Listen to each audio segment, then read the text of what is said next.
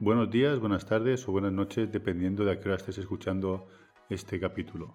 Hoy hablaremos con Álvaro Cimarra, especialista en la industria del deporte y el entretenimiento. ¿Qué tal Álvaro? ¿Cómo estás? ¿Qué tal Javi? Eh, pues muy contento, la verdad, de volver a escuchar esta voz eh, que me gusta tanto. La verdad, un placer después de algunos tiempos sin vernos de aquella vez que nos conocimos ya en Valencia hace, hace ya unos cuantos años, pues, pues nada, un placer Javi, la verdad. Así que nada, a, bailar a tu ritmo. Pues eh, Álvaro, hoy lo que quiero, lo que me gustaría, aunque ya se ha hablado de los eSports en otros capítulos, y es tratar eh, de profundizar un poco más en esta industria y sobre todo en que eh, bueno, se ha convertido en, una fábrica de, de, espectáculo puro y duro donde las marcas quieren estar donde los equipos cada vez tienen más, más peso, más fuerza, donde también eh, hay un universo formativo que cada vez se está especializando más en este, en este sector. Bueno, y a partir de aquí eh, empieza esta industria que hace unos años eh, era, un poquito, era muy poquita cosa, ha empezado a despegar hasta tal manera que ha pegado un petardazo y, y sobre esto me gustaría tratar hoy para los que no hayan escuchado capítulos anteriores, para los que no sepan lo que son los eSports, ¿cómo harías esa primera radiografía? Bueno, en primer lugar quería definir, eh, o lo que yo creo que son los, los eSports, de una forma, eh, de una forma genérica. Para mí los eSports son competiciones profesionales en formato de entretenimiento.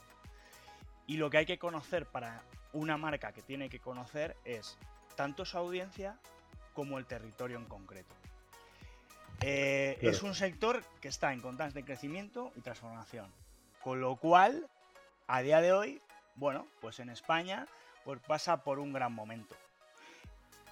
¿Cómo crees que, la pandemia ha afectado a, que haya pegado ese petardazo? A que ahora, eh, bueno, ya no se hable tanto de, ese sector que, incipiente, etcétera, sino que ahora es una realidad. Eh, bueno, es indiscutible que la pandemia ha aumentado el consumo digital y de entretenimiento, ¿no? Esto, esto no, se puede discutir. Además, eh, el tipo de consumir, o sea, la tipología de cómo las audiencias consumen el, ocio o el entretenimiento ha cambiado. Ya no son solo los jóvenes, sino, ya se consume este tipo de contenido eh, pues de forma en, familia, ¿no? Eh, con lo cual el consumo ya no es un nicho, digamos, sino que es un, es un consumo eh, compartido. Y no solo eso, sino que ya está normalizado consumir este eh, consumo de forma, de forma, pues, familia o con amigos y demás. Y sobre todo lo más importante, lo que creo que ha cambiado en los últimos años es que se han eliminado estereotipos, clichés y barreras que había antes y que van desapareciendo poco a poco. Claro, ahora digamos que ya no es el, hijo pequeño o la hija pequeña que está en un cuarto jugando de noche y que no se sepa qué está haciendo ahí, ¿no? Eh, aquí ahora, bueno, pues ya hay canales temáticos, te puedes sentar en el sofá de tu casa con tu familia, disfrutar de, pues, de programas eh, enfocados a los eSports, campeonatos, entrevistas, eh, bueno, toda una sección de entretenimiento que antes no estaba y que ahora, pues bueno, lo, tenemos en, multipantalla. Correcto, tanto es así, Javier, que las marcas empiezan eh, a verlo como una gran herramienta de marketing que sirve para conectar las marcas con las personas, claro. Eh, la audiencia. Como de una forma atractiva y eficaz. Y es para mí cuando una marca se acerca o tiene interés eh, en, este territorio, en el territorio de los esports, lo más importante y donde suelen fallar es el hacer el análisis de entender el territorio y entender la audiencia. Y es donde es el primer paso y es eh, donde, bueno, al hacer el análisis, por dónde quiero entrar, cómo quiero entrar. Vale, yo quiero entrar en los esports, pero ¿de qué manera? ¿Y cómo? ¿Cómo lo voy a hacer? ¿Cómo, cómo, y ahí está la clave una marca está interesada en, entrar y de repente, bueno, eh, tiene que hacer ese estudio que tú comentas. Eh, ¿Cómo vosotros le, presentáis o cómo se trabaja con esa marca, cómo se le acompaña para decirle, bueno, tú en función, supongo, también del sector de donde vienes, de tu músculo financiero, de tus objetivos eh, asociados a los de tu marca, de lo que quieras hacer con, dentro de este sector? ¿Cómo activamos? ¿Cómo empezamos a jugar? Bueno, hay varios, eh, no, es un, no es un método único, sino cada marca tiene su situación, su, contexto.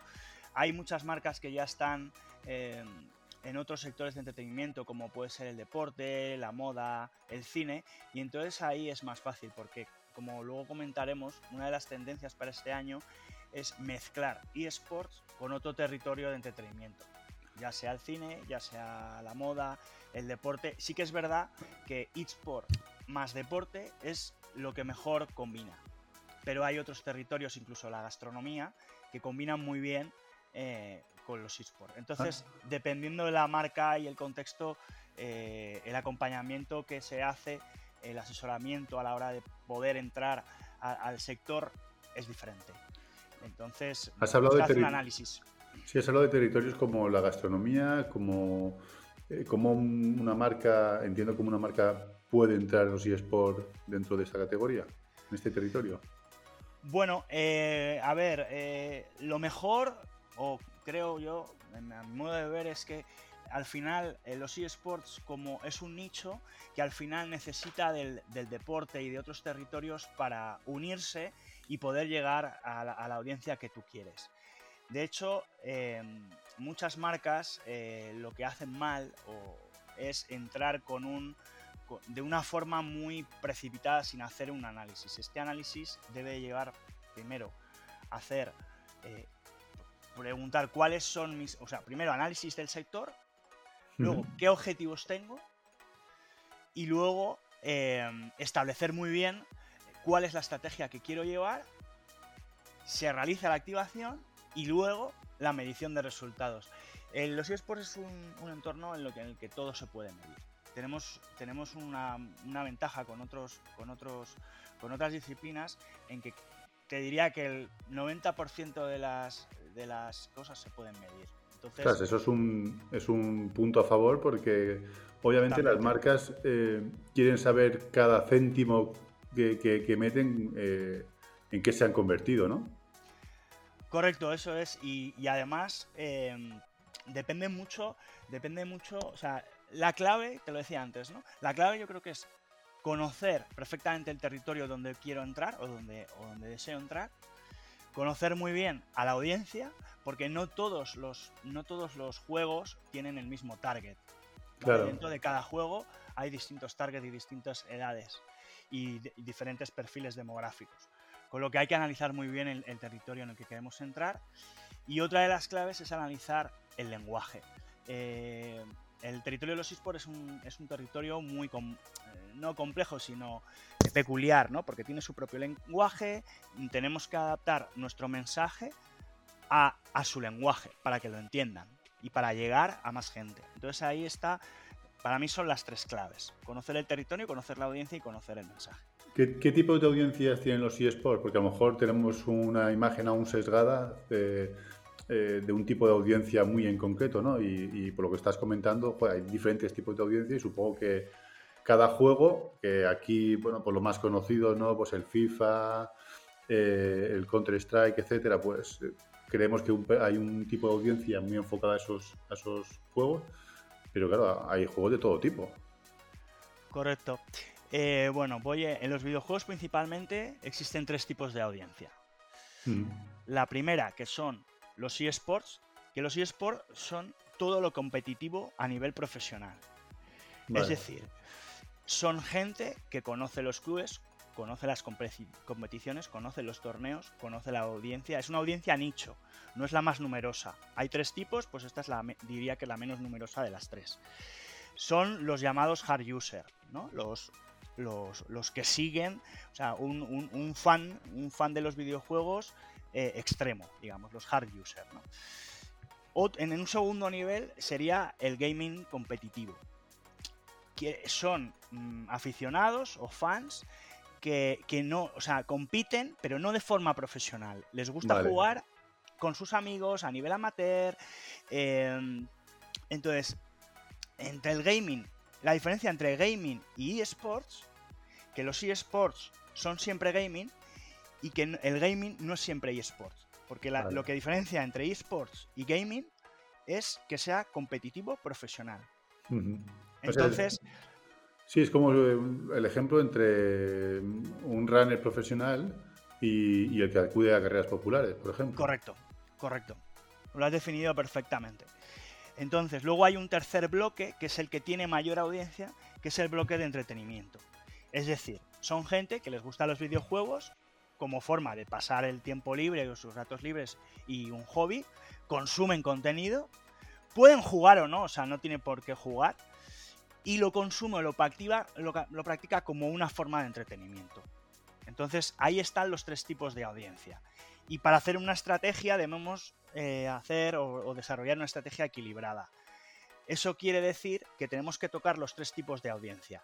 No en el mismo porcentaje, no un 33% eSport, un 33% gaming y un 33% entretenimiento, sino pues a lo mejor un 60, 20, 20, ¿no? Eso ten- tendré, tendría que ver, o sea, hay que hacer en el análisis para ver eh, que confluye con, con nuestros objetivos, ¿no? Esto dependerá de los objetivos que, que queramos alcanzar. Y, y esto es un poco las tres, los tres tipos de audiencia que existe en, en los videojuegos. Tenemos que, bueno, señalar que mm, es una audiencia muy segmentada, que es lo que hablábamos, es lo que hablábamos antes, ¿no? Eh, porque cada juego tiene su target.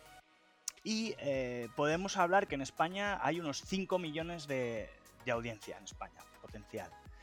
Entonces, bueno, 5 millones contra 47 millones que hay en España, pues es una audiencia, está bien, pero es limitada al Ujú. final, es limitada. Entonces se dividen en, en estos tres bloques. Una pregunta.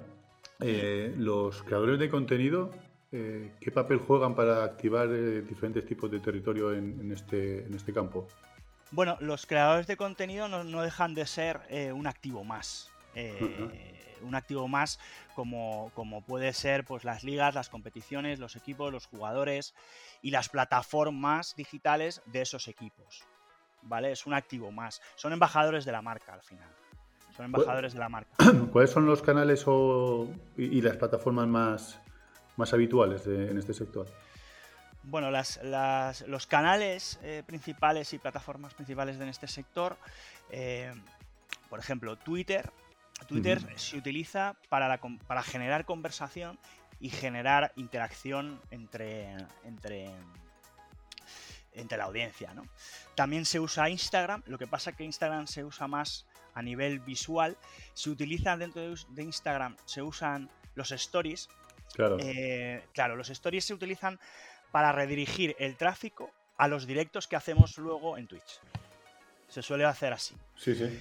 Y luego TikTok también, eh, lo que pasa es que TikTok tiene un problema. eh, un problema que ya se está disipando a poco a poco, pero es que tiene una audiencia que es menor de 18 años normalmente a día de hoy. Aunque cada vez está, bueno, pues asentándose más en el mercado y se están empezando a hacer más cosas con TikTok.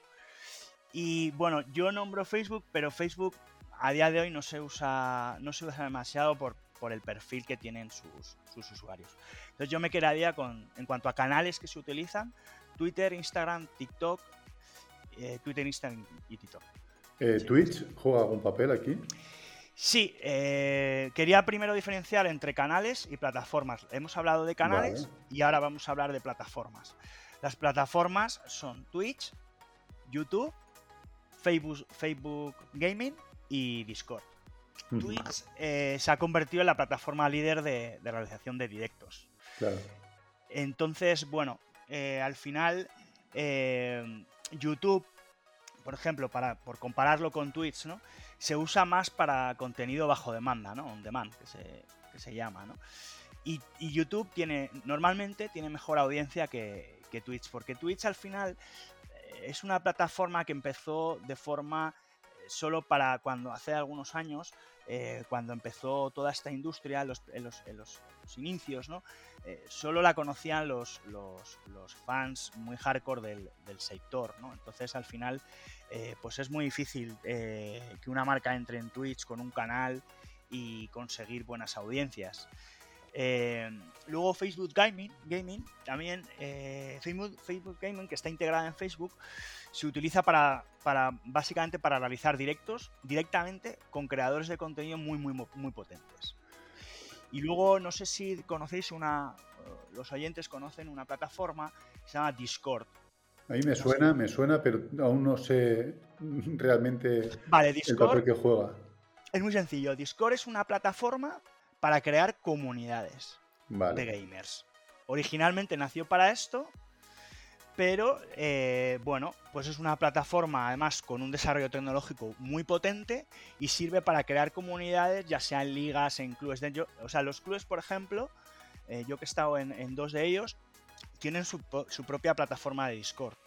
Es un canal interno, un canal de comunicación, pero súper potente, porque, porque se comunican entre sí, es como una intranet, digamos, pero con, tecnológicamente es súper potente. O sea, con chat, con vídeo en directo, con de todo, ¿no? Entonces, al final, eh, al final se utiliza también como una plataforma pero, pero bueno, a día de hoy, eh, a día de hoy es una plataforma que para las, marcas todavía no, están entrando en, detalle. Hmm. Has, hablado de activos de, valor, que al final es lo que las marcas también interesan eh, asociarse. Eh, ¿Cuáles son los activos que se utilizan en este, este territorio eSports? ¿Cuál es el, más utilizado? ¿Cuál es la mejor opción? ¿Cómo, podemos eh, conocer este, este aspecto? Bueno, al, final, cuando, cuando analizamos unos, los activos que puede tener una determinada propiedad dentro de los esports, un equipo, un, club, una competición, un torneo, lo que hay que hacer es eh, ver cuál, cuál, es el, cuál es mi posicionamiento en el territorio, qué, activos voy a utilizar. Entonces, y qué estrategia voy a seguir. ¿no? Entonces, los activos pueden ser competiciones, ya sean ligas, torneos y eventos nacionales e internacionales, equipos barra clubes, jugadores profesionales, por supuesto, creadores de contenido que hacen el papel de embajadores de marca y que dan, como su propia palabra indica, contenido a mi marca y, imagen. Las plataformas de las, que de las que ya hemos hablado, plataformas y canales, Twitch, YouTube, Twitter, eh, Instagram, TikTok y activos de, y activos de branding, eh, como puede ser los clubes que se basan su modelo de negocio en tener a sus jugadores en gaming house o una, o una, bueno, una casa donde juegan y compiten y duermen y viven los, los jugadores. Eso puede ser un activo. Y entonces las marcas, las marcas eh, a partir de estos activos hmm. se buscan espacios para que tengan presencia, entiendo. Correcto. Eh, no hay un mejor activo o sea, hay que hacer un análisis de, cuál, o sea, a la, hora de elegir un activo u otro, depende única y exclusivamente de los objetivos que tenga la marca. Eh, porque los eSports al final son un territorio muy particular y no hay unos activos mejores que otros. Por eso te decía que al, analizar el territorio, la audiencia y demás, hay que hacer un análisis, el análisis que hablamos, que hablábamos antes. Y luego, claro, por supuesto, em, elegir los canales y plataformas para amplificar correctamente el contenido que, está, que vas a crear, para transmitir el mensaje de una manera eh, adecuada, con sus códigos, con su, con su lenguaje y demás.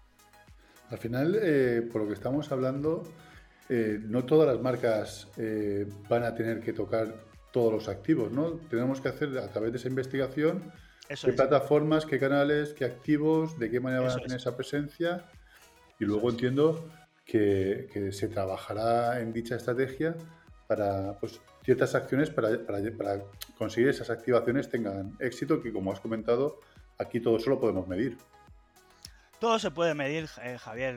Hay un porcentaje eh, como te decía antes, es un porcentaje muy alto de acciones que se, pueden, que se pueden medir porque todo es digital. Entonces, normalmente cuando haces el análisis eh, para ver en qué territorio, no, no en qué territorio, sino en qué propiedades del territorio eSport eh, puede entrar una determinada marca,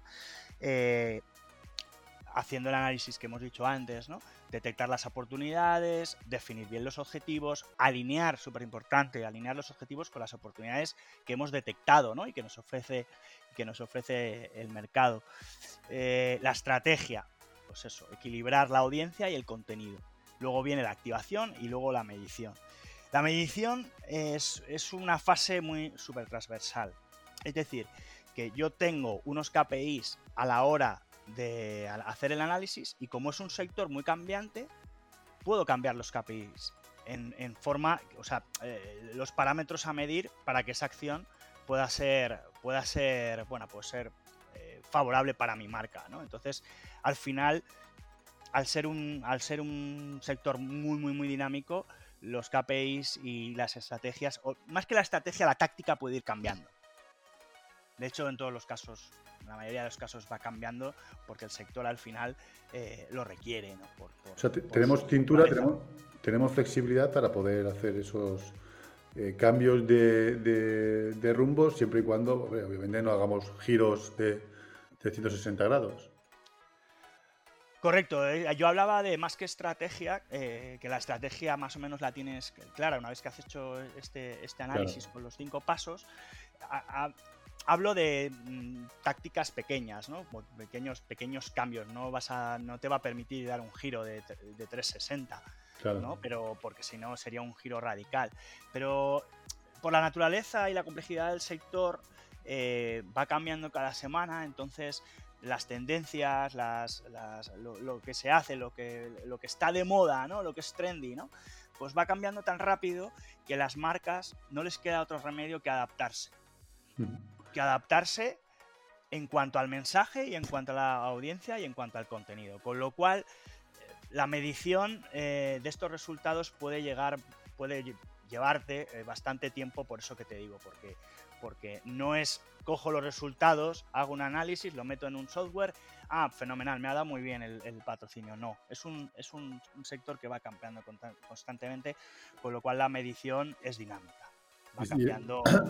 Está, preparada la, ¿Está preparada la industria eh, aquí en España, los eSports, para, conseguir generar ingresos audiovisuales de una forma eh, positiva? Es decir, que, las marcas, los equipos, eh, el propio sector se pueda retroalimentar y cada vez haya más, pues eso, más marcas viendo un retorno económico a su esfuerzo, al esfuerzo que han realizado?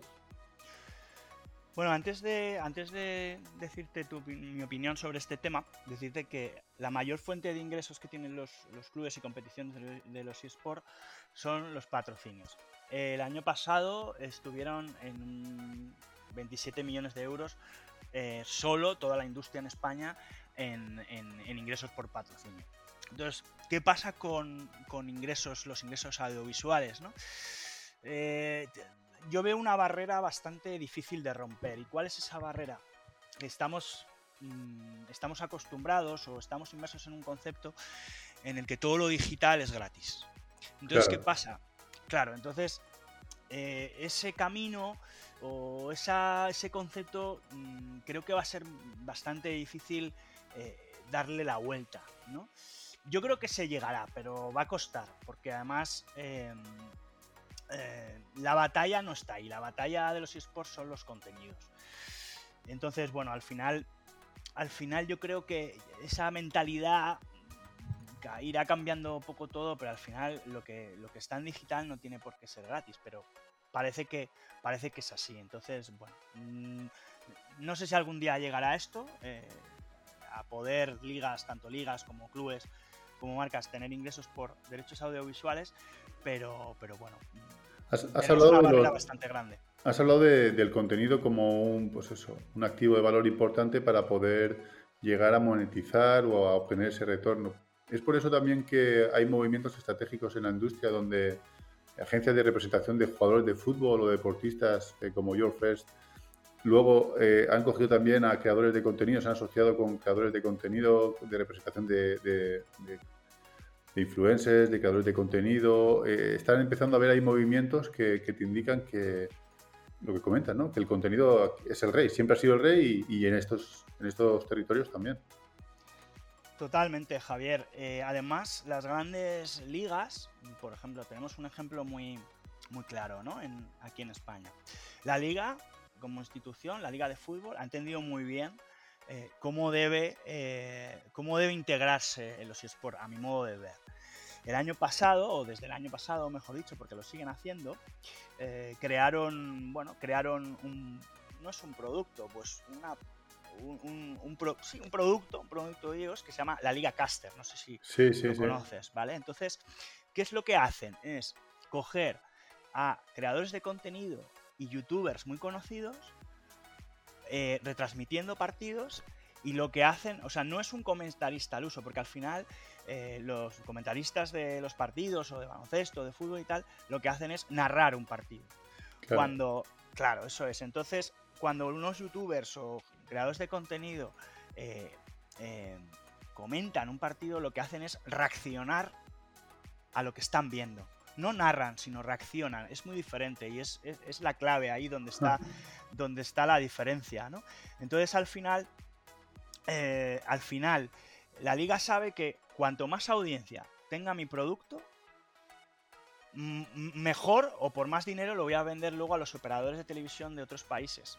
O sea que se mueven en los números para poder eh, ganar números, nunca mejor dicho. Correcto, o sea, al final es a ver, el, fútbol tiene que llegar a la gente joven. La gente joven sigue viendo fútbol. Eso es evidente. Pero hay una forma de llegar. Hay gente joven que no, que no, que no les está llegando y, los datos están ahí, se han perdido audiencias en, competiciones bastante importantes como la Champions, se han perdido de gente joven y la liga, a mi modo de ver, ha entendido perfectamente cuál es la forma de llegar a ese, a ese público. ¿no? Si el público no va a mí, pues voy, a ser yo el que vaya a ellos. Y eh, con esto que han hecho de la Liga Caster que estamos comentando, lo que hacen es esto, o sea, lo que consiguen es atraer una audiencia que se había perdido o, que a lo mejor no había llegado porque a lo mejor eh, son gente muy joven que, tenía, o sea, le gustan los videojuegos y no han seguido nunca el fútbol y teniendo, eh, pues eso, caster como, como puede ser Ibai, que, bueno, pues todo lo que toca pues lo convierte en... sí, es el Rey Midas.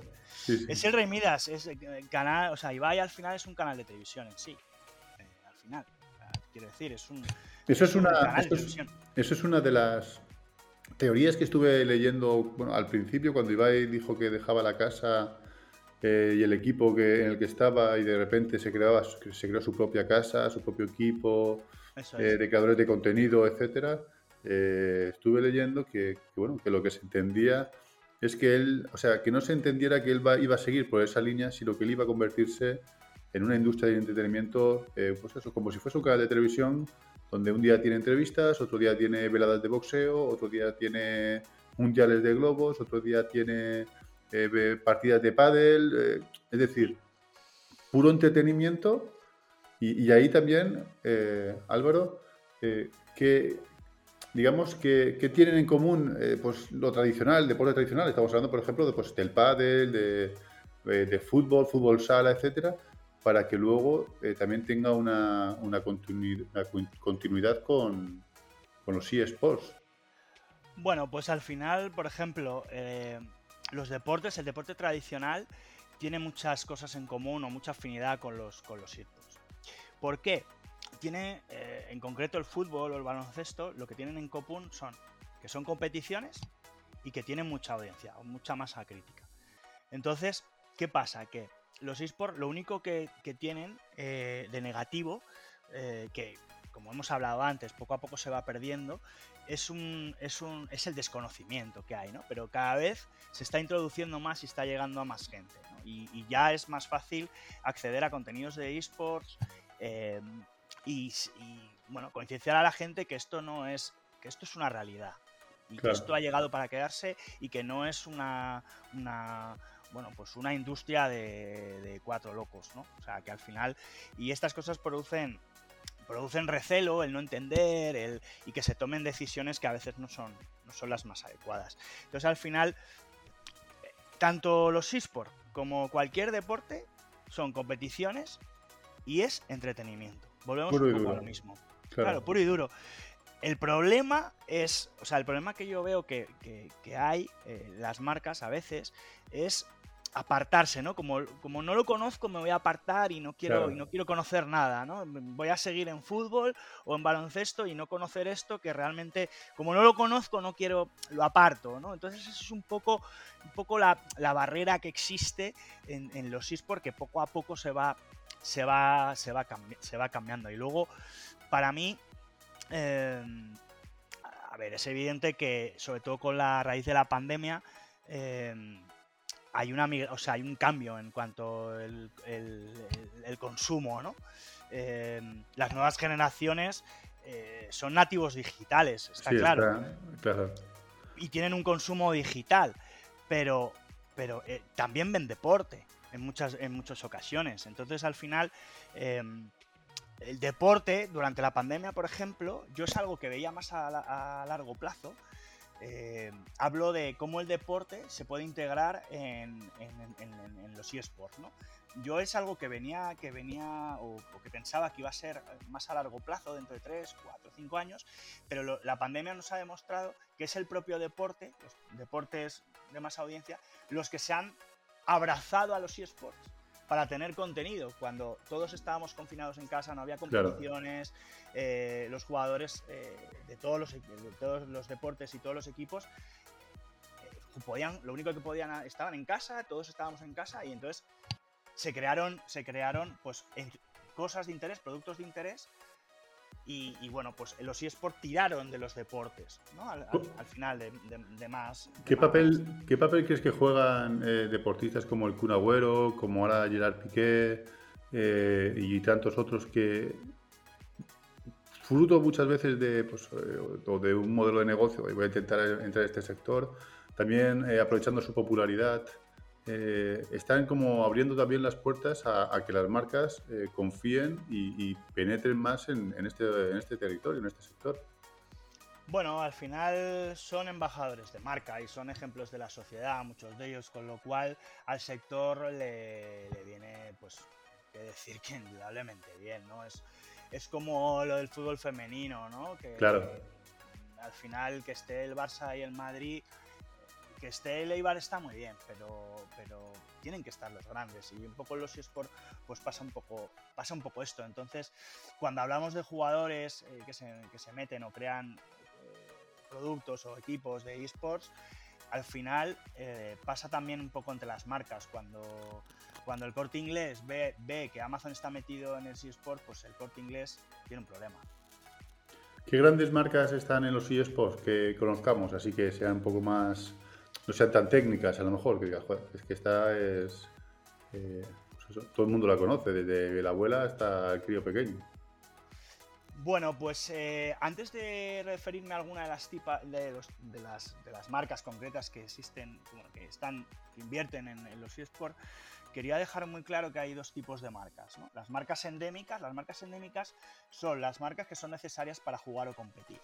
Es decir, eh, en este caso, en el ejemplo del fútbol, pues sería el balón. El balón Nike eh, pues sería una marca para el fútbol, sería una marca endémica, porque si no hay balón no hay, fútbol o baloncesto. Entonces, pues bueno, todas las marcas tecnológicas de PCs, de, cascos y demás son marcas endémicas. Y luego la otra parte son las no endémicas, son el resto de marcas. Y este tipo de marcas están en, en tendencia ascendente que es lo que necesita un sector para pegar el, boom definitivo.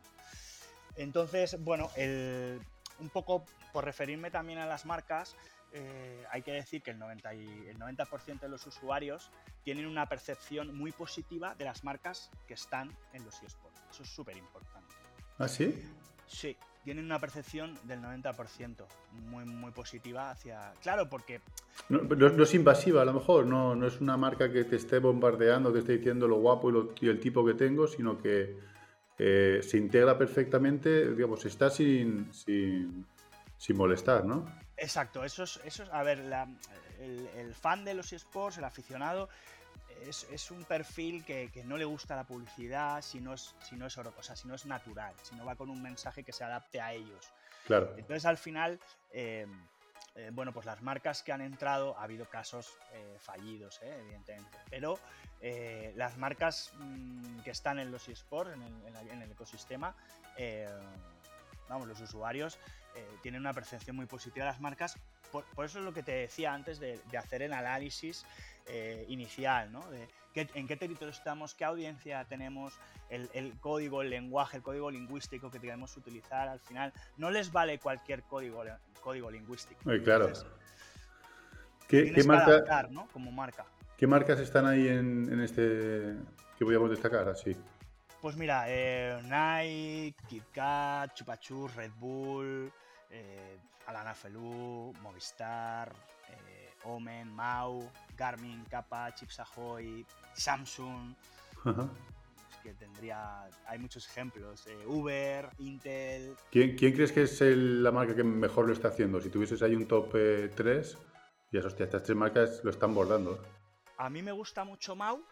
Me gusta mucho Dominos. Lleva muchos años Dominos. Dominos empezó con, con competiciones amateur. Muy, muy abajo.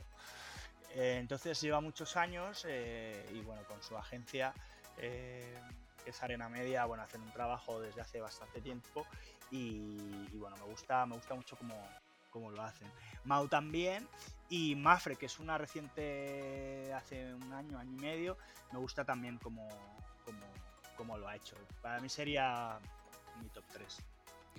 Álvaro, para ir cerrando el, capítulo, eh, ¿cuáles crees que son las tendencias eh, para este año, para el 2022?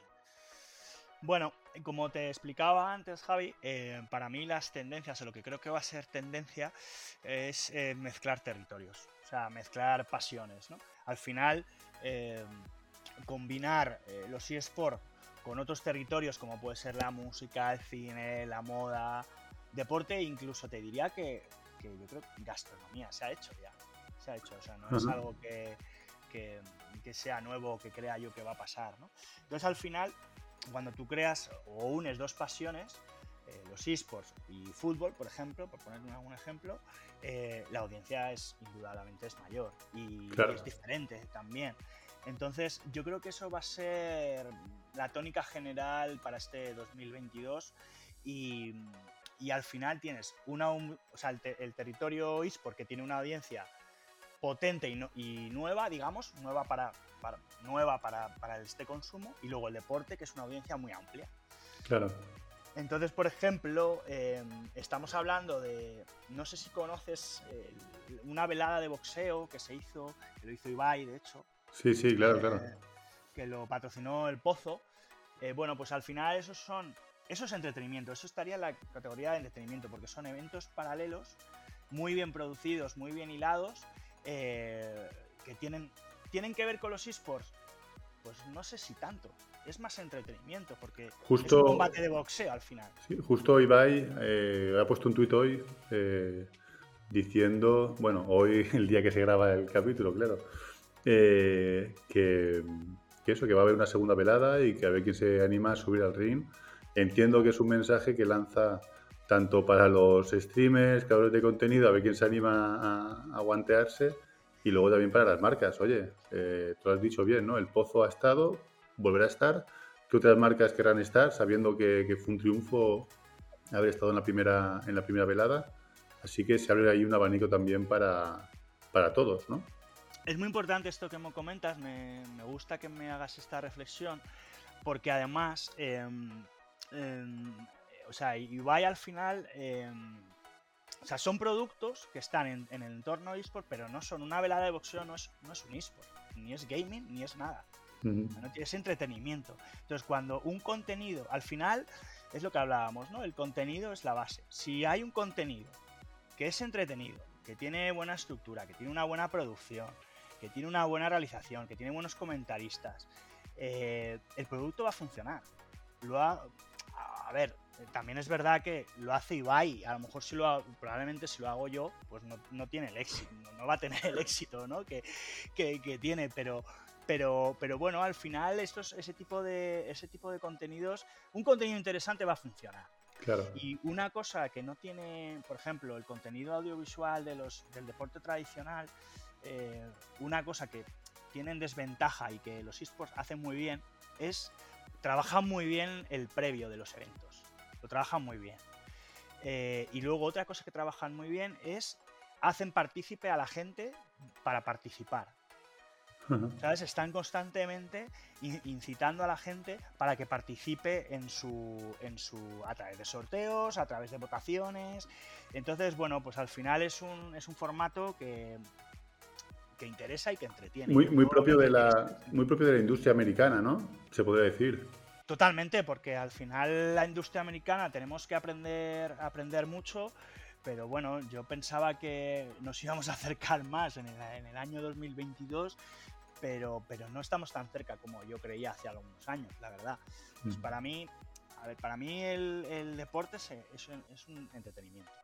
Entonces, si tienes la mentalidad de que un deporte es entretenimiento, pues al, final, eh, bueno, al final es que es lo que es. Al final, un contenido.